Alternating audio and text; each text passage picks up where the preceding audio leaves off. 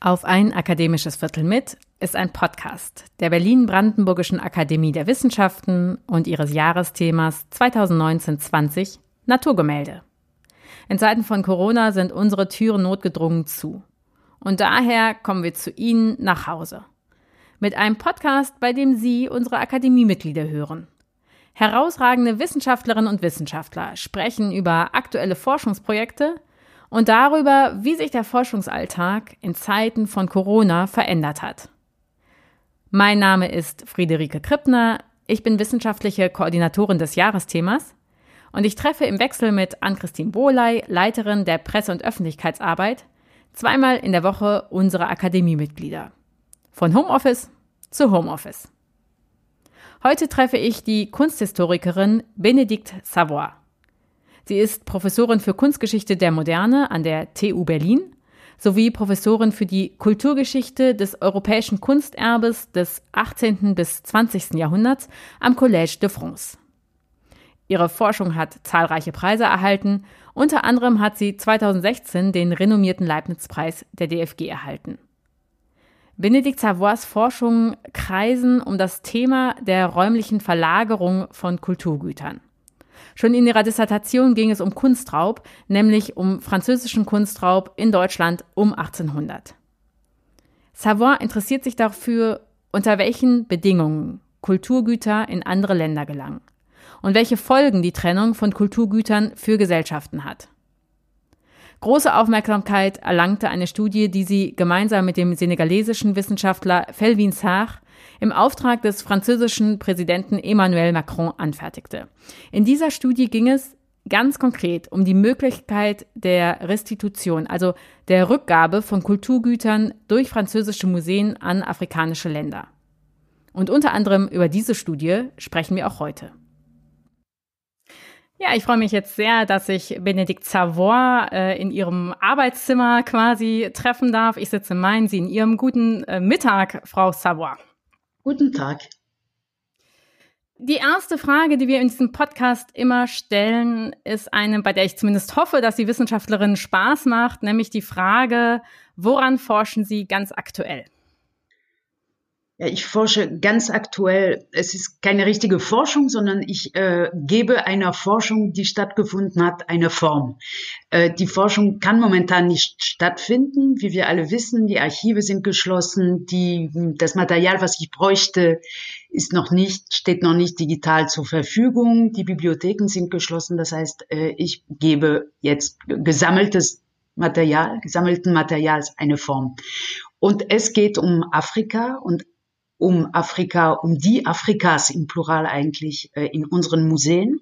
Und unsere meint jetzt hier nicht nur die Berliner Museen, sondern die Museen Europas. Die Frage, die dahinter steckt, ist, wie sind afrikanische Objekte mit vielen Anführungszeichen, denn für manche sind diese Objekte eigentlich Subjekte. Also wie sind diese Wesen oder materiale Kulturen zu uns gekommen? Wann? Durch welche Hände? Um welchen Preis äh, und mit welchen Folgen. Das ist das Thema. Wenn Sie sagen, das, was Sie dort behandeln, sind für manche Subjekte, können Sie das noch ein bisschen ausführen? Was meinen Sie damit? Die unglaubliche Vielfalt von Objekten afrikanischen Ursprungs, die in den Sammlungen Europas sich befinden, äh, ist kaum zu fassen. Es geht von Waffen über Körbe, Hüte, Textilien, kleine Statuen etc. Und unter in dieser ganz großen Vielfalt von Objekten kann man feine Typologien machen und man kommt zu einer Gruppe, zu mehreren Gruppen von Objekten in Anführungszeichen, die ähm, ein eine Funktion gehabt haben, die nicht nur eine Funktion des Tragens, des Musizierens, äh, des äh, Tötens, wenn es um eine Waffen geht, sondern sie haben diese Objekte oft auch eine soziale Funktion. Sie machen etwas mit ihrer Umgebung. Es muss keine magische Statuette sein. Es können auch ganz einfache Gegenstände zum Beispiel äh, die für dynastische Vorgänge, also wenn ein König, ein traditioneller König gekrönt wird, braucht er bestimmte Gegenstände. Für uns sehen sie aus wie ein Topf oder ein Stab oder ich weiß nicht was. Und ohne diese Gegenstände kann diese bestimmte soziale Handlung oder politische Handlung nicht stattfinden. Und äh, ich denke gerade ganz konkret an ein Beispiel, das ist äh, verbunden mit der allerersten äh, Restitutionsforderung, die ich in einem Archiv finden konnte aus den 1930er Jahren.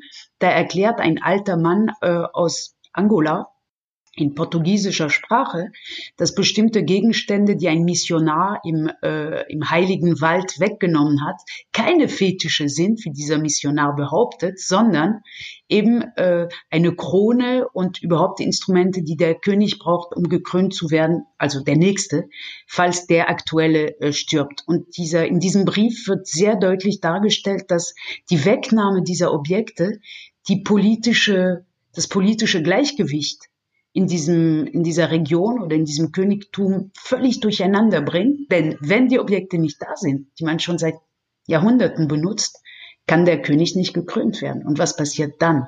Und äh, genau, also deswegen sind es Objekte, die etwas mit der Gesellschaft, in der sie sich befinden oder von der sie erzeugt worden sind, sie machen etwas. Man spricht auch von einer Agency, also von einer Tatkraft von Objekten wie von Menschen.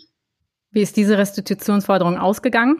Können Sie was dazu sagen? Sagen die Archive was dazu? Gab es überhaupt eine Antwort? Die Archive sagen nichts, aber die äh, digitale äh, Sammlung des Musée du Quai Branly in Paris, dort äh, befinden sich diese Objekte, Subjekte, Krönungsobjekte, äh, sagt uns, dass diese Gegenstände in Paris geblieben sind. Eine Antwort gab es höchstwahrscheinlich nicht, aber immerhin ist der Brief übersetzt worden also er ist auf einem Schülerheft, also auf einem karierten Heft geschrieben worden, sorgfältig auf Portugiesisch, wahrscheinlich diktiert worden äh, von diesem ja, Förderer, von demjenigen, der das haben will. Und darunter ist eine Übersetzung auf Französisch zu finden. Paris äh, ist ja ein gutes Stichwort insofern, als dass Sie Macron beraten haben. Und da geht es ja auch um Restitution. Können Sie das ein bisschen ausführen, um was es in dieser Studie ging und welche Effekte das vielleicht auch schon hatte? Ja, ich kann in zweierlei Weisen antworten. Die erste Antwort wäre, weil wir jetzt äh, oder weil Sie mich fragten, warum oder worüber ich forsche. Ich äh, kann sagen, dass die, das, was ich jetzt erforsche, zwei Jahre nach diesem Auftrag von Emmanuel Macron ausgelöst wurde von dem Auftrag. Ähm, und das ist eine Forschung, die sozusagen politisch begonnen hat und zu einer historischen Auseinandersetzung mit der Geschichte von Sammlungen geworden ist. Das ist jetzt ein, der, der kleine Teil der Antwort. Der große Teil der Antwort oder Ihrer Frage ist, was ist aus diesem aus diesem Elan geworden, aus dieser Initiative von Emmanuel Macron. Ganz am Ende des Jahres 2017 hat er angekündigt, dass äh, er sich wünscht oder er formuliert das immer etwas äh, martialischer. Er will, dass innerhalb von fünf Jahren die Bedingungen für die Rückgaben von Gegenständen ähm, ja, Bedingungen sollen äh, geschaffen werden dafür. Und er hat uns, äh, Felwin Sarr, einem Professor für äh, Ökonomie aus der Uni Gaston Berger in Saint-Louis in Senegal und mich, er hat uns beauftragt zu überlegen, wie man diese äh, Rückforderungen organisieren könnte oder was man machen müsste dafür. Darüber haben wir einen Bericht geschrieben, den haben wir ein Jahr später etwa abgegeben, also Ende des Jahres 2018. Und jetzt haben wir Anfang 2020 und für manche ist wenig passiert. Das ist eine, das kann man so sehen. Wir haben aber den Eindruck, dass sehr, sehr viel passiert ist und zwar in einem Bereich, der primär und wichtig ist, nämlich, dass man darüber spricht. Dass äh, für alle äh, in, einer, in breiten gesellschaftlichen Schichten, für jeden Museumsbesucher deutlich wird, dass diese Objekte eben nicht irgendwann mit einem Hubschrauber geliefert worden sind, sondern eine sehr lange Geschichte haben, die oft eine Geschichte ist, die mit, ja, also die auf jeden Fall mit der Kolonisation zu tun hat und in sehr vielen Fällen auch mit Gewalttaten, entweder physische Gewalt oder symbolische Gewalt.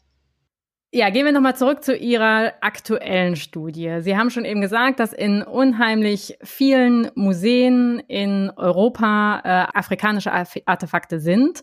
Jetzt ganz konkret bei der Studie, die Sie machen, in welche Archive gehen Sie, um welche Museen wird es gehen? Es ist so, wenn man das in Zahlen sieht, dass es schwindelerregend ist. Äh, vielleicht haben, ich sage vielleicht, weil diese Zahlen nicht sehr gefestigt sind und man sie auch mit Vorsicht äh, benutzen soll, aber man geht davon aus, dass in Europa in öffentlichen Museen, allein in öffentlichen Museen etwa eine Million Objekte aus Afrika sich befinden.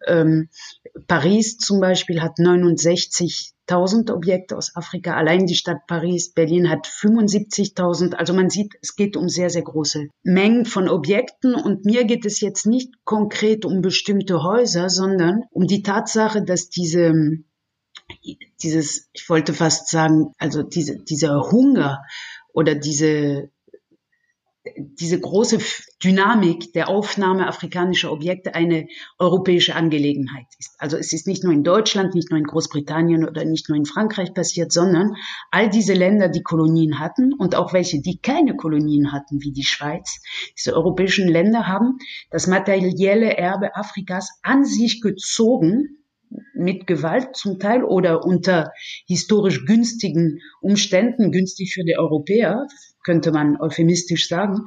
Und äh, das bewirkt, dass äh, die Geografie des afrikanischen Erbes in der Welt eine europäische Geografie ist. Sie haben in Amerika gar nicht so viele afrikanische Sammlungen. Sie haben in Afrika auch kaum etwas Historisches, in Asien auch nicht. Alles, diese Millionenobjekt ist in Europa konzentriert und mir geht es nicht darum, bestimmte Häuser einzeln zu äh, mir anzuschauen, sondern die Vernetzung zwischen den Häusern und den afrikanischen Ländern, auch strukturelle Logiken, äh, kann man zum Beispiel, ist eine Frage, kann man äh, eine systematische Stringenz sehen zwischen dem räumlichen, dem räumlichen Raum, wo die europäischen Länder Kolonien hatten und die Sammlungen. Einfacher gesagt, ist es so, dass die Objekte in französischen Sammlungen aus den französischen Kolonien vornehmlich kommen und die in deutschen Sammlungen vornehmlich aus den vier afrikanischen Kolonien Deutschlands, Togo, also was heute Togo, Namibia, Kamerun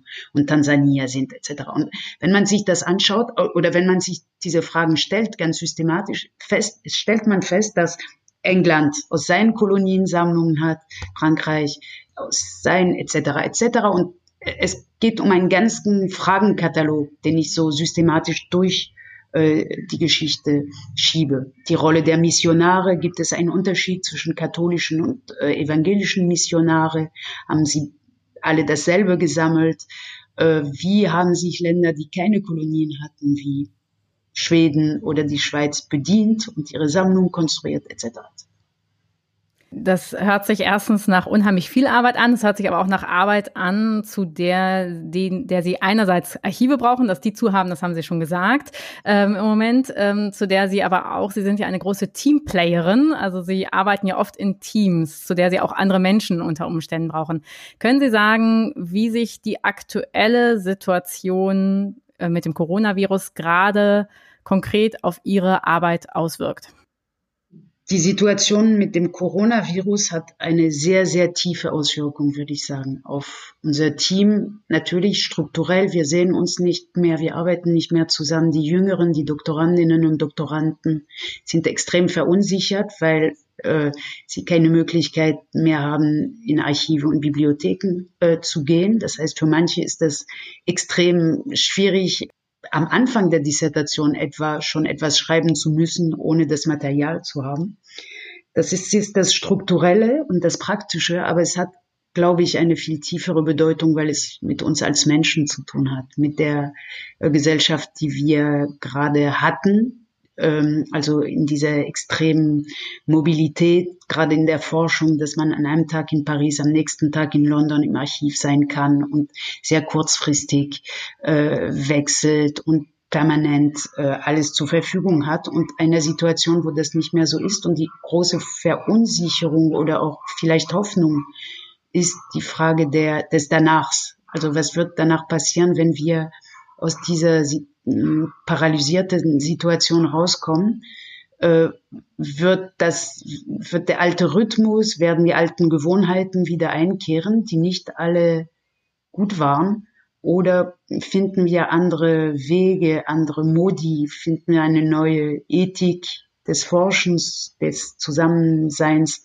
Mich beschäftigt das sehr, vielleicht auch weil ich die Nachrichten aus Frankreich höre momentan, die viel erschreckender sind äh, als die aus Deutschland, äh, auch wenn man die italienischen und spanischen Nachrichten in den letzten Wochen gehört hat, äh, merkt man, dass da sehr viel, sehr, sehr viel in Frage gestellt haben. Nicht nur viele Menschenleben, sondern überhaupt das Funktionieren der Gesellschaft. Äh, in Deutschland sieht es noch sehr gut aus. In Amerika ist seit gestern, vorgestern die Lage auch und in den äh, in Großbritannien auch extrem äh, besorgniserregend geworden und ähm, mich äh, mit mir macht es sehr sehr viel. Also ich frage mich auch zum Teil, ob die alten Fragen, mit denen man sich mit Inbrust beschäftigt hat, ob sie noch so wichtig bleiben werden oder ob man sie gleich angeht oder ob nicht andere Prioritäten plötzlich äh, sich aufmachen werden. Wir werden sehen. Aber einfach so zu tun, als wäre das nicht, ähm, es gelingt uns nicht, das wollen wir auch nicht. Und wir als Team, weil Sie das Team ansprachen, wir besprechen das auch. Also wir haben äh, Möglichkeiten gefunden des äh, darüber Sprechens und das ist für die jüngeren Forscher, für den Nachwuchs extrem wichtig, äh, ja auch Ängste und Sorgen äh, mit Worten fassen zu können und zu hören, dass sie nicht alleine sind mit ihren Sorgen.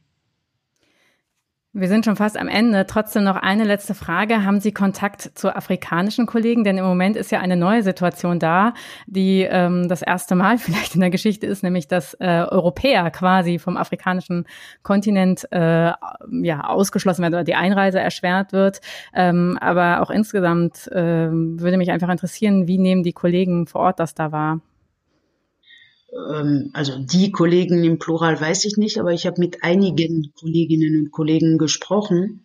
Äh, zunächst ist es so, dass Afrika noch geschont ist, zum Teil, oder viel, bis auf Südafrika, aber viele Euro, äh, afrikanische Staaten sind noch nicht so heftig betroffen äh, wie wir. Ein eine zweite Sache, die ich sagen, die, die, die ich gemerkt habe, ist, dass äh, jedenfalls diejenigen, mit denen ich gesprochen habe, eine große Zuversicht haben, dass äh, in afrikanischen Ländern, wo eben schon die Erfahrungen mit dem Ebola-Virus oder mit anderen äh, Formen der Resilienz, also des Umgangs mit großen Krisen erprobt worden sind, dass da jetzt schon gute Maßnahmen ergriffen worden sind. Ich habe ähm, zwar gehört, dass die Befürchtung da ist und die teile ich auch, dass nach der Krise äh, viele Finanzierungsmöglichkeiten, die unsere Vernetzung vorgesehen haben, also die ganzen Projekte, die in letzter Zeit äh, den Austausch mit afrikanischen Kolleginnen und Kollegen fördern sollen, dass solche Formen äh, der Förderung möglicherweise verschwinden werden zugunsten von medizinischen Studien und dass der Kontakt, der jetzt in, im letzten Jahr, in den letzten zwei Jahren zunehmend möglich war und einfach war, dass so etwas danach wieder schwieriger wird. Diese Sorge habe ich gehört. Ähm, viele Veranstaltungen, die äh, der äh, Vernetzung dienten, wie die nicht nur, aber auch, auch wie die Biennale in Dakar, die Kunstbiennale, äh, sind verschoben worden auf ungewisse Zeit und das sind mm, ja Momente, wo wir hoffen, dass die Beziehungen nicht zerreißen oder dass nicht die Europäer äh, sich äh, ab jetzt hauptsächlich mit sich selbst und ihren Gesichtsmasken, also mit ihrer Art der Maske äh, beschäftigen und dass dadurch der Dialog ähm, schwieriger wird. Wir werden sehen. Aber wir werden auch alles äh, tun, damit, damit wir ein Tandem bleiben oder ja. Tandems. Frau Savoy, ich danke mich sehr für dieses äh, Gespräch und ähm, hoffe jetzt vor allen Dingen, dass auch erstmal Sie gesund bleiben und alles Gute für Ihr Team. Vielen Dank. Das wünsche ich Ihnen auch. Vielen Dank. Das war unser dritter, sehr nachdenklicher Podcast mit der Kunsthistorikerin Benedikt Savoy. Äh, wenn Sie sich über das Bellen im Hintergrund gewundert haben, das ist der nette Side-Effekt eines Gesprächs von einem Zuhause in ein anderes Zuhause, dass man zuweilen auch Hunde hört, die ihre Rechte fordern. Diesmal geht es aufgrund der anstehenden Feiertage erst nächste Woche weiter. Am nächsten Dienstag hören Sie meine Kollegin Ann-Christine Bohley im Gespräch mit dem Theologen Christoph Markschies. Eine besondere Freude auch deshalb, weil Christoph Markschies bekanntlich der designierte Präsident unserer Akademie ist. Mein Name ist Friederike Krippner. Ich freue mich sehr, wenn Sie dann wieder reinhören. Bis dahin wünsche ich Ihnen frohe Ostern und vor allem bleiben Sie gesund.